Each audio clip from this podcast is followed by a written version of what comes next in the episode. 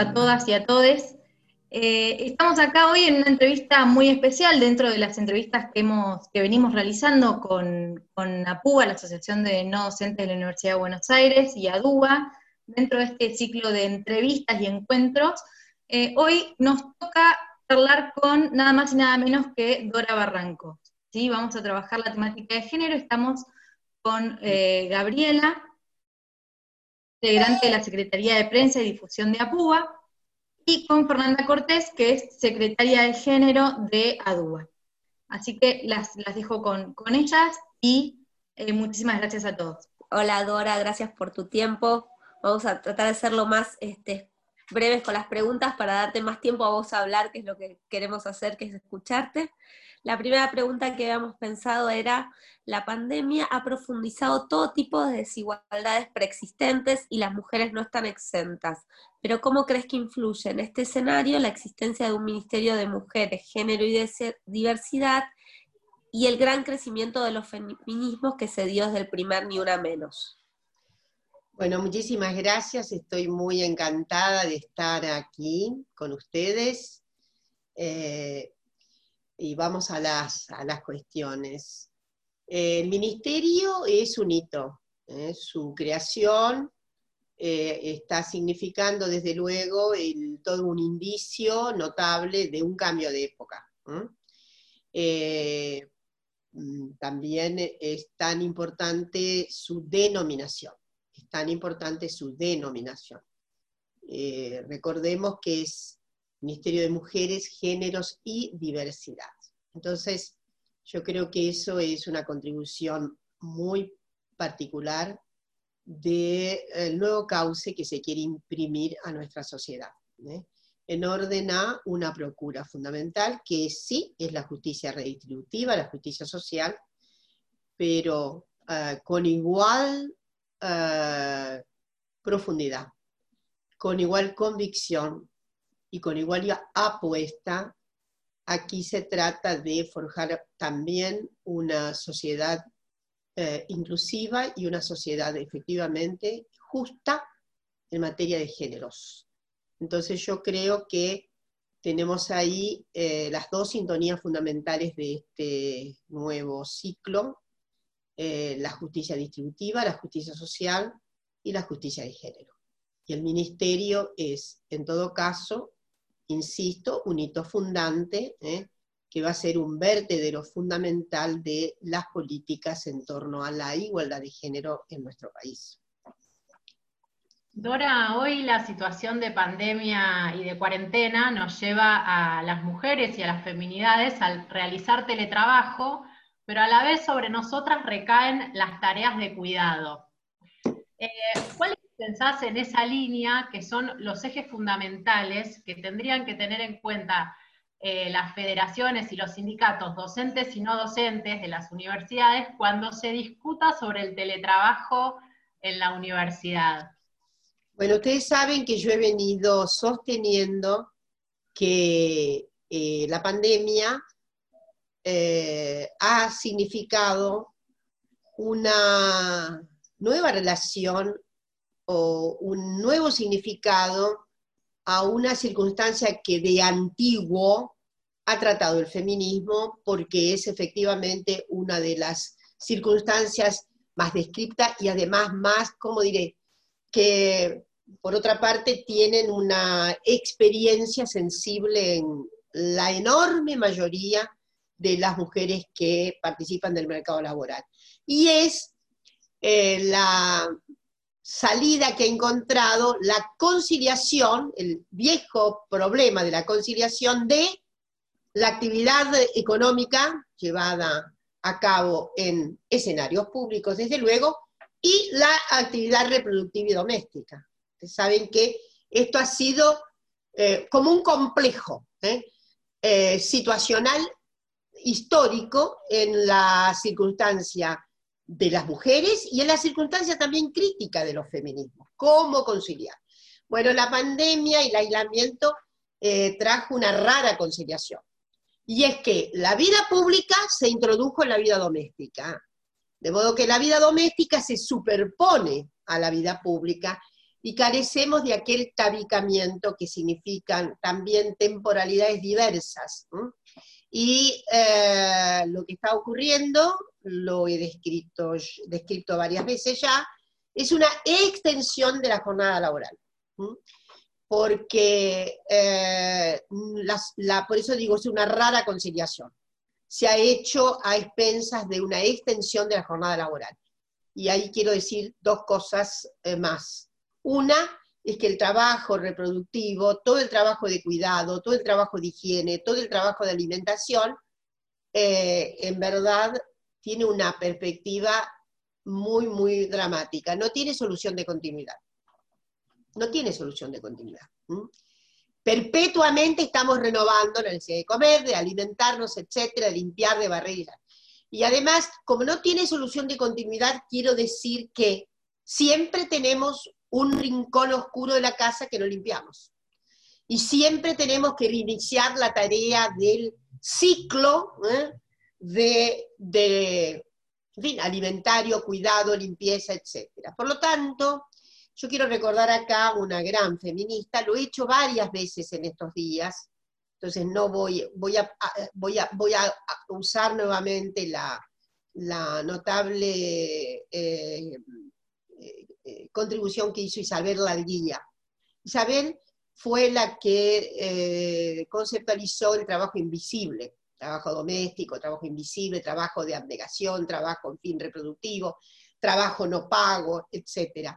Y eh, este extraño sortilegio por el cual inclusive la incorporación de electrodomésticos estaba significando, y ella escribió esto hace muchos años, por lo menos tres décadas atrás, eh, estaba significando que la incorporación de electrodomésticos era para liberar tiempo para hacer más trabajo doméstico.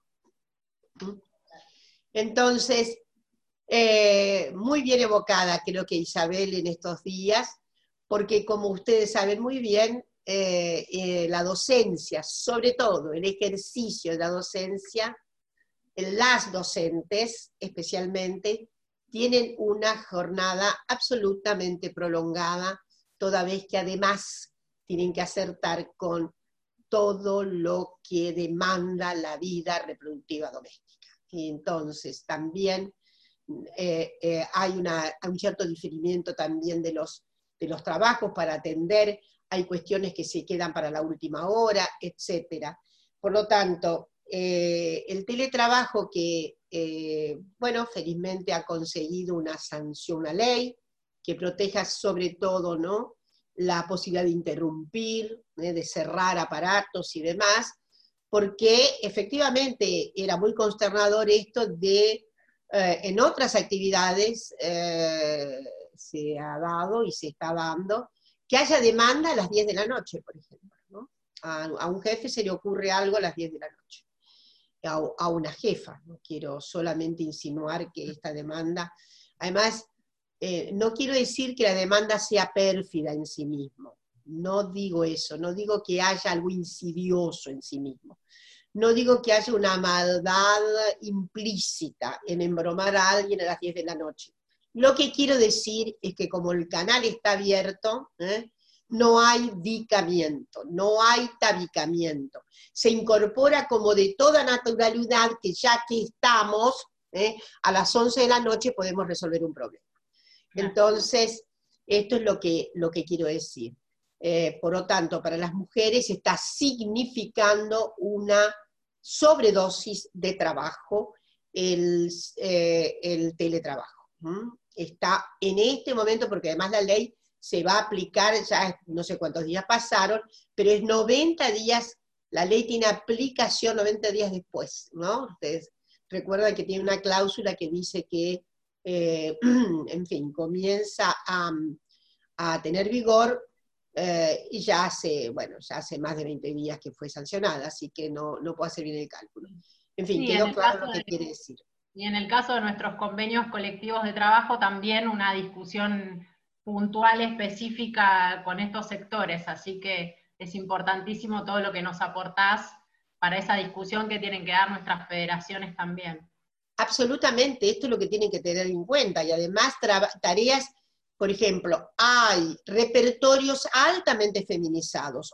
Obviamente, todo el plano de la no docencia y la docencia tiene alta tasa de feminización. De modo que tiene que ser gravitante a la hora de, ¿eh? de los convenios, a la hora de... Esto, eh, eh, obviamente ustedes lo saben muy bien y por lo, y por lo que debemos tener una alta expectativa de que hagan cumplir efectivamente el punto de vista generalizado. Los varones también están, obviamente, están atareados a través del teletrabajo, pero los varones no se desobligan, ¿eh? por sus circunstancias de género, se desobligan de la compulsión del trabajo doméstico. Porque además hay otro dato que quiero decirles. Las encuestas que tenemos, no sé si hay alguna novedad en el último mes, es que el trabajo doméstico no se distribuyó paritariamente. Esta es la otra cuestión. Los varones quedaron en casa, pero, en fin, pueden reposar un poco más, pueden hacer uso de, en fin, de eh, entretenimientos, pueden, eh, el hecho de que también el acompañamiento escolar está dependiendo más de las madres que de los padres. Esto también se ha constatado. En suma, eh, creo que acá... Nosotros, restamos, nosotros restamos ocio y sueño. Esa es nuestra Exactamente, ocio y sueños. Sí, está muy bueno eso. Hay, ahí hay que, hay una, hay una resta. En fin. Bien, nos metemos con los temas de la universidad y nos preguntábamos cómo llevar a cabo la aplicación de los protocolos ante violencias de géneros en las universidades sin que esto genere las paranoias o demasiadas distancias que entorpezcan lo que es la enseñanza-aprendizaje, ¿no? Que hay como un miedo a ser condenado por cualquier cercanía entre docentes, no docentes y estudiantes. ¿Cómo, cómo imaginas ese, escenario? Yo creo que efectivamente puede, eh, sin información de vida, sin un plano de eh, coparticipación respecto del significado ¿eh? del mm. protocolo, si el protocolo no arraiga en la significación mayor de las violencias, de las inconductas, de los desarreglos ¿eh? Eh, típicos que tiene la conducta patriarcal, los desarreglos que son, eh, ¿cómo diré? Que son una, materia naturalizada en todo caso, sobre todo en las cofradías de varones. Entonces yo creo que ahí lo que debe aplicarse es una ampliación de la información. ¿eh? Y esa ampliación de la información tiene que sobrevenir no solamente en el dictado de un día eventual, ¿eh? de una materia que tiene composición de género, o una conferencia, sino que tiene que adentrarse, y esto es lo más peliagudo, en la propia malla curricular disciplinaria de la universidad. Esto es el salto cuántico que esperamos algún día. Que no sea un dispositivo extracorpóreo. Mm. Porque parece que es un dispositivo extracorpóreo. El protocolo, un observatorio, parece que viene del lado de afuera. ¿eh?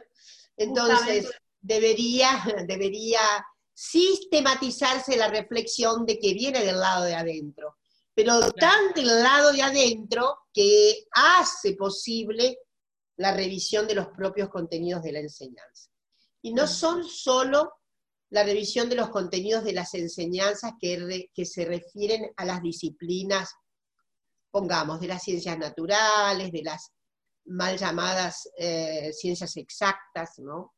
Eh, y en fin, no, no, me refiero a la incorporación mm, entrañable dentro de las disciplinas propias de las ciencias sociales y de las ciencias humanas. Esto es lo que digo. Mm.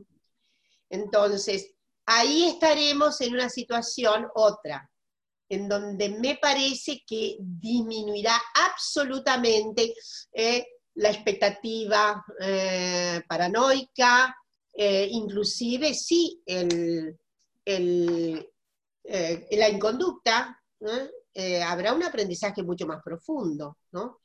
Hay personas que todavía confiesan que están un poco a ciegas, a, tentando, intentando, ¿no? Eh, en general la corporación masculina, ya se sabe, ¿no? Pero, este, y, en, fin, esto es lo que necesitamos, ¿no? Una gran, gran reflexión y una co-reflexión, una reflexión que, implica eh, eh, docentes y alumnado, ¿no? Sí. ¿Mm? Nosotros Entonces, cuando, en torno como a esta pregunta un poco, la UBA tiene un taller virtual de género del cual vos sos parte y sos disertante, y que además, eh, bueno, de aplicación y totalmente de la mano con la ley Micaela. Ahora, una cosa es formarse y cursar el taller virtual, y otra cosa es que toda esa enseñanza pueda eh, filtrarse en el entramado y que pueda realmente romper con esas redes patriarcales tan fuertes en la UBA y en los sindicatos. Nosotros, en los sindicatos también eh, las redes machistas son muy fuertes. Sería, insisto un poco en la metáfora de lo que sería el extrañamiento, el extrañamiento que parece, que produce en una parte importante de la comunidad ¿eh? Eh, de la universidad aparece como un extrañamiento, un taller de género, un extrañamiento. Entonces, ¿por qué? Porque efectivamente eh, faltan y faltan otras y otras y otras, otros, otros pasos a dar, ¿no? Falta una ola gigante, ¿no? Respecto de, bueno, eh, yo creo que podría aprovecharse. Algunas universidades están iniciando esto, trémulas algunas, más decididas otras, en el sentido de que, bueno, de que desde el inicio haya una cierta transversalidad, que no se limite sobre todo, por ejemplo, porque estamos reclamando que todo lo que es, eh, todo lo que es atinente a géneros, a eh, todo lo que tiene que ver con la problematización de la tremenda divergencia jerárquica que subsiste, todo eso, más las diversidades, más teorizaciones más impactantes acerca justamente de las condiciones eh, eh, sexo, sociales, etcétera, etcétera, son pródigas en posgrado. Y no ha cambiado mucho, hace 25 años que venimos diciendo lo mismo. Sí, hay nuevas manifestaciones desde ya en la universidad, casi todas, casi todas las universidades del conurbano, por ejemplo, todas tienen alguna diplomatura que concierne, es notable. Pero bueno, es, es en el otro margen, no está en lo interno. Entonces, ¿cuándo tendremos una eh, transversalidad real de la perspectiva generizada en toda, absolutamente en toda, hasta en matemáticas?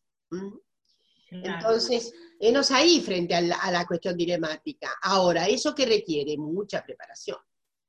No requiere, digamos, no es solamente un taller, no es solamente la experiencia obligatoria para hacer el taller para cumplir con la ley Micaela. Es una universidad se tiene que obligar a una densidad sistemática, a una densidad sistemática y no a la eventualidad extracorpórea.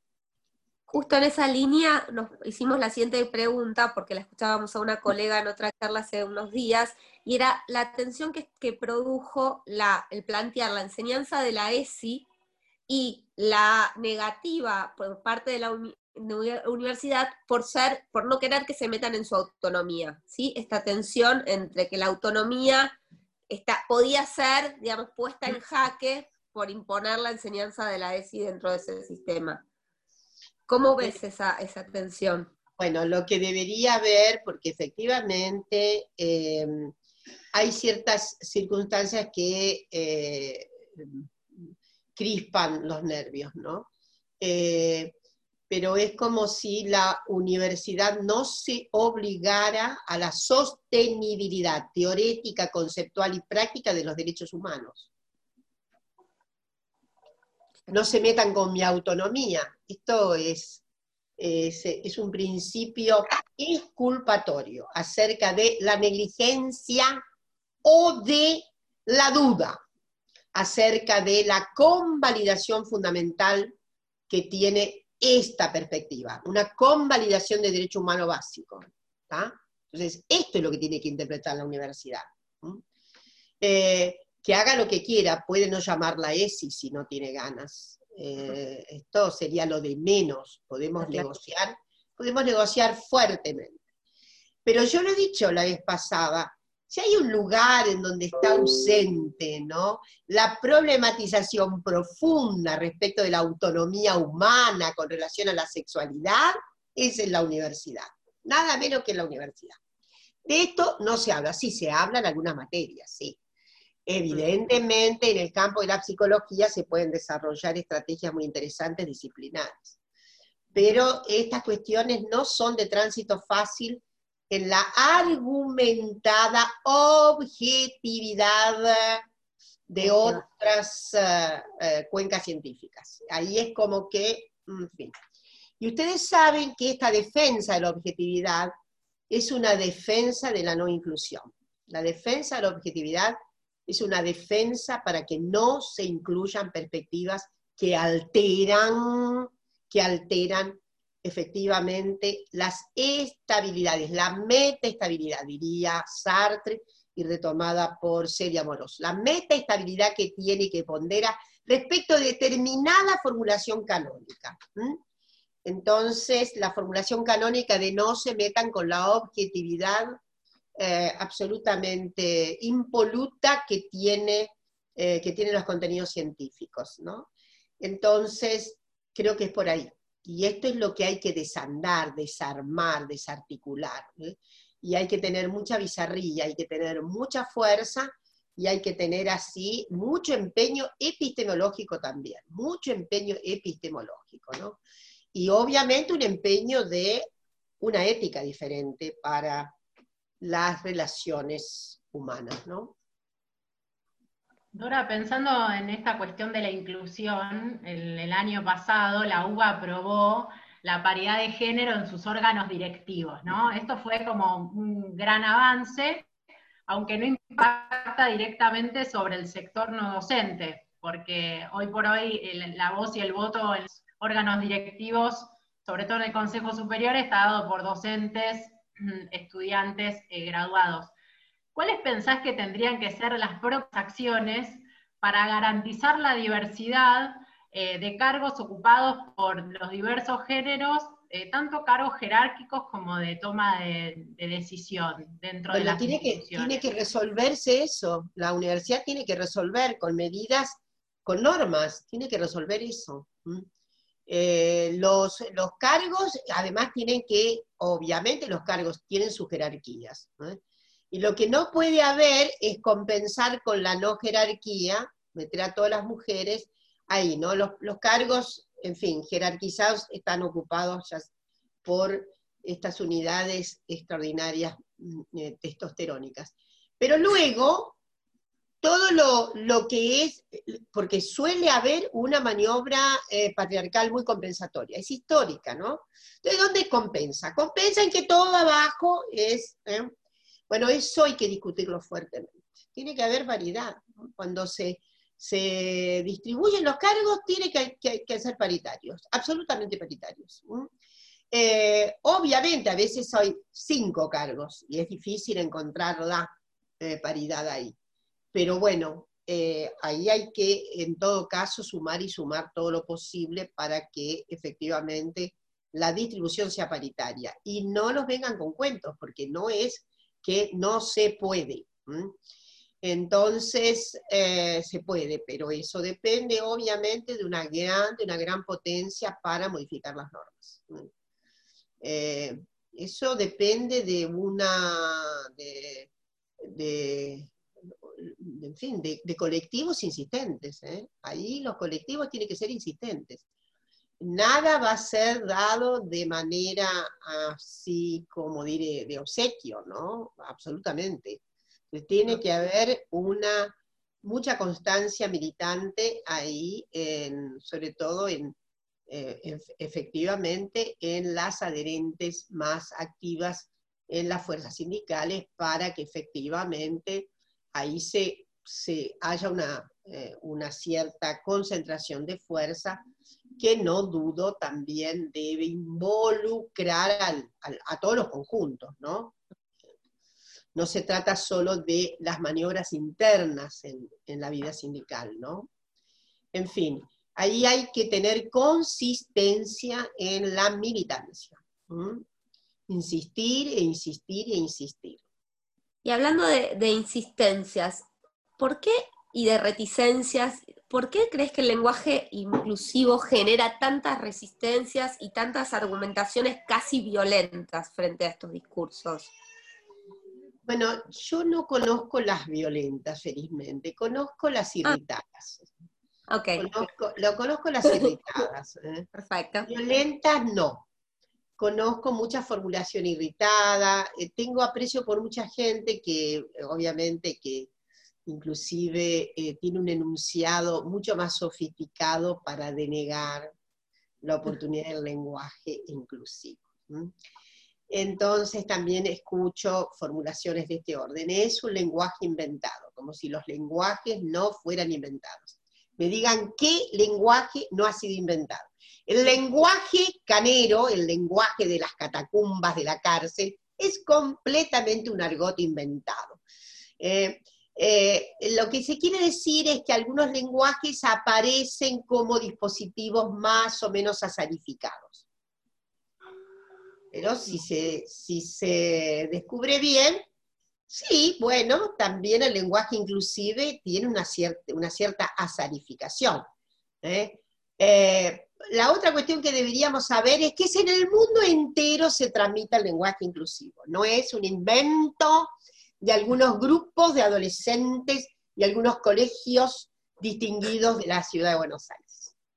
Esto se tramita en todo el mundo. Eh, en Canadá hay una enérgica posición es muy notable, también la hay en Europa, en todos los rincones del mundo, ¿no?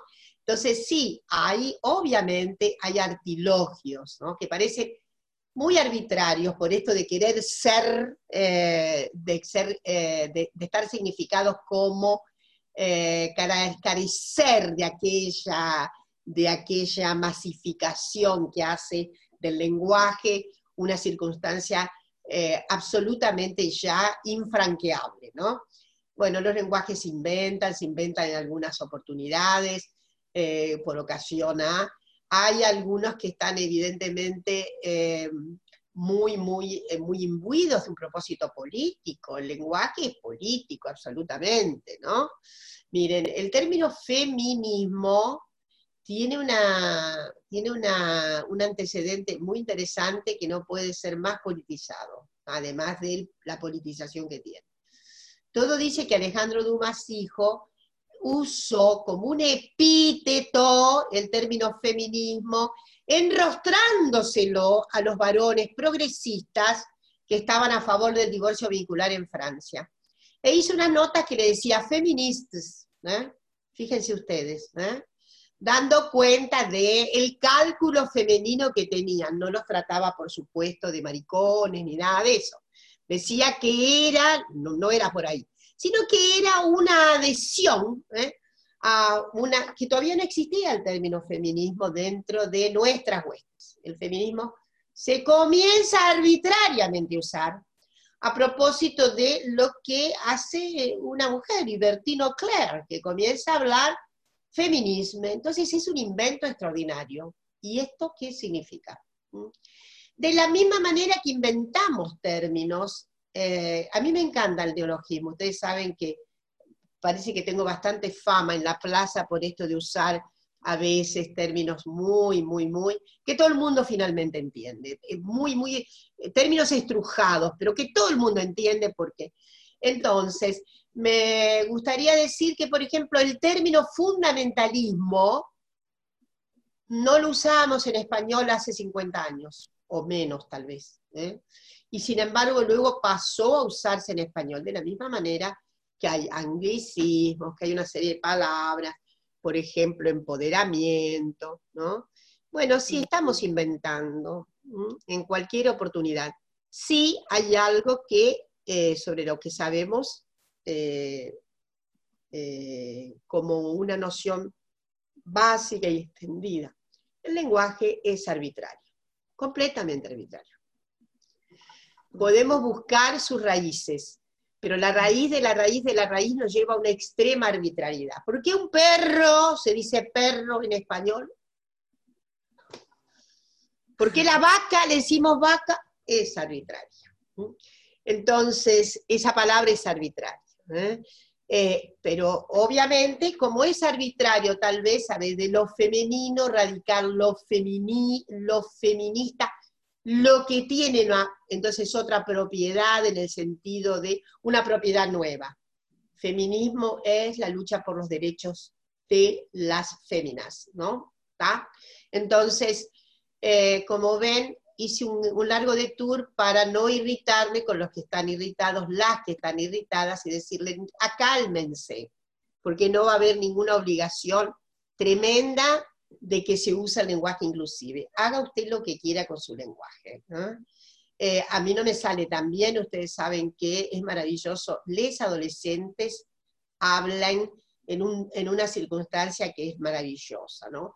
Era como cuando usábamos, eh, bueno, ahora ya no se usa más, pero ustedes saben que sí, en mi época de niñez usábamos eh, eh, las palabras para que no las entendieran, no recuerdo. Jeringoso. Jeringoso. Ahora, ustedes no son de la, de la generación de jeringoso, yo era de la, y hablábamos así, bueno, ese es un lenguaje que también tuvo un agotamiento, ¿no? Este, pero bueno, es muy lindo y a mí sobre todo me parece muy lúdico, muy lúdico.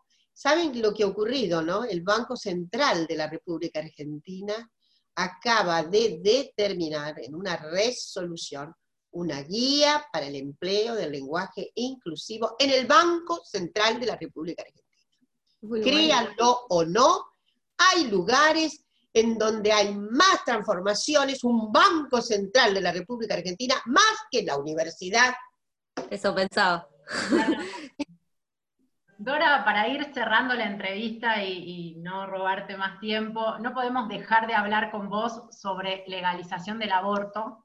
Y pensábamos en, los días de hoy de pandemia en que se discute tanto cuáles son las cuestiones esenciales para tratar en el Congreso. Eh, ¿Cuál es tu mirada, aunque ya medio sabemos cuál va a ser la respuesta de la importancia que se pueda tratar eh, la ley de aborto legal, seguro y gratuito, y si sos optimista con lo que va a pasar en relación a esto. Primera cuestión, soy devotamente optimista, no importa cómo esté, cómo esté el horizonte, ¿no? Eh, entonces sí, yo sigo apostando a que la, sobre todo el Poder Ejecutivo envíe su proyecto al Congreso por unas eh, circunstancias que me parece que no tiene ninguna posibilidad de ser negada. El fortalecimiento, el fortalecimiento del proyecto cuando el Poder Ejecutivo eh, acuerda absolutamente con la ley. Y entonces, eh, por supuesto que hay otros proyectos, tenemos el proyecto de la campaña, o sea que proyectos no faltan en el, en el Congreso, pero me parece que este es un paso de enorme significación. Eh, entonces, eh, lo que sé, lo que me consta, es que el proyecto del Poder Ejecutivo iba a ser enviado al Congreso en, marzo. y ahí vino el tenebroso, el tenebroso virus y por lo tanto me parece que fue muy sensato lo que, lo que ocurrió. Y es que no se podía enviar en plena, eh, en, plenos, en plena zozobra, ¿no? Una situación tan, eh, tan imprevista, tan insólita, esto del aislamiento, ¿no? Eh, no se podía cometer el riesgo de que se tomara de manera como una circunstancia muy subalterna, ¿eh? un juego subalterno. Eh, entonces, a mí me pareció muy bien que hubiera una restricción del propio, de nuestro gobierno para eso. Pero bueno, ahora lo, que pasa es que la situación de la pandemia al día de hoy está muy mala. De todos modos, en fin, yo tengo mi cálculo optimista de que antes de fin de año, eh, sí, sí, sí, bastante antes de fin de año aparecerá el proyecto del Poder Ejecutivo. Y bueno, será ley. Tenemos que apostar fuertemente. Es difícil la circunstancia porque no podemos movilizarnos. Ustedes saben que yo tengo una suerte de abstinencia terrible con esto de no poder movilizarme, ¿no? Ustedes no tienen una, un síndrome de abstinencia, sobre todo porque no podemos, eh, no podemos caer en el pozo ciego en que eh, otras, eh, otros circunstantes con otros fines tan desagradables, ¿no? Lo han hecho. Así que tenemos que seguir con el síndrome de abstinencia, pero bueno, y haremos las movilizaciones virtuales todas, ¿no? Ojalá, ojalá que, pueda ocurrir esto que, cuya apuesta, eh, eh, digamos, formulo, ¿no? Que tengamos eh, entonces ley. Yo creo que la, primero la, va a haber una extensión extraordinarias en el Congreso, va a haber, dadas las dificultades que hubo y que hay que sortear todavía. Entonces, bueno, tengamos un poco más de paciencia y sobre todo fundemos más optimismo. Dora, te agradecemos un montón esta, este esta comunicación, este rato, tanto para Fernanda como para mí, como para todos los que van a estar mirando esta entrevista. Siempre es un gustazo escucharte y aprender tanto. Así que muchísimas gracias. Gabriela y Fernanda, muchísimas gracias y a toda la apoyatura técnica, la invisibilizada, pero que ha posibilitado este bello encuentro. Muchísimas gracias, muchísima fuerza, muchísima convicción y también mucha salud. Gracias, Dora. Un placer.